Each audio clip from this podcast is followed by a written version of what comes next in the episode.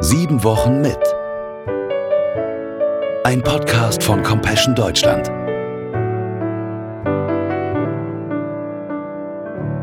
Wenn jemand behauptet, ich liebe Gott, aber seinen Bruder oder seine Schwester hasst, ist er ein Lügner. Wenn jemand die nicht liebt, die er sieht, seine Geschwister, wie kann er da Gott lieben, den er nicht sieht? Denkt an das Gebot, das Gott uns gegeben hat. Wer Gott liebt, ist verpflichtet, auch die Geschwister zu lieben. 1. Johannesbrief 4, Verse 20 und 21. Stellen wir uns einmal vor, ein Außerirdischer landet auf dem Planeten Erde.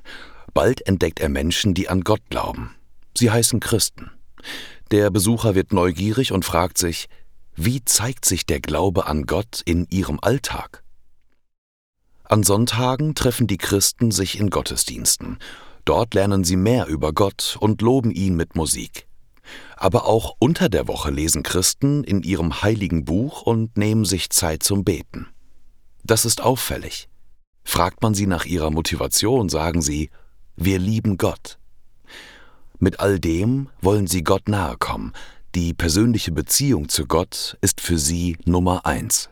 Gleichzeitig könnte unser Außerirdischer aber auch weniger Schönes wahrnehmen, da gibt es Streit und Machtspiele in Musikteams, Gemeindevorständen oder Ältestenkreisen. Gemeinden spalten sich im Streit um Kleinigkeiten voneinander ab.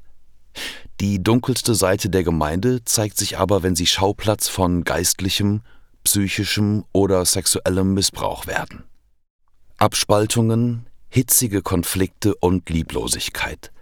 Das sieht schon Johannes in seinen Gemeinden, daher auch seine ernste Ermahnung – Liebe zu Gott und Liebe zu anderen Menschen lassen sich nicht gegeneinander ausspielen. Wie kann man den unsichtbaren Gott lieben, wenn man nicht einmal die sichtbaren Menschen liebt? Sören Kierkegaard sagt es so. Mit der Liebe zu Gott und der Liebe zu den Menschen verhält es sich wie mit zwei Türen, die sich nur gleichzeitig öffnen und schließen lassen.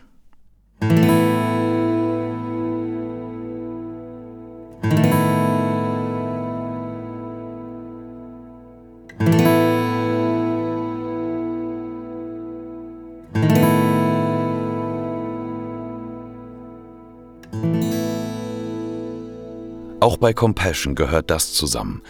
Unsere globale Arbeit geschieht in Hingabe an Gott im Namen Jesu. Die tätige Unterstützung für Kinder in Armut folgt daraus ganz logisch. Wo ruft dich die Liebe Gottes dazu, dich einem Menschen in deinem Leben heute liebevoll zuzuwenden?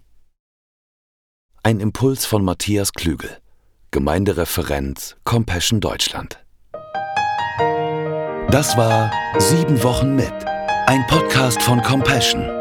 Kinder aus Armut befreien, im Namen Jesu.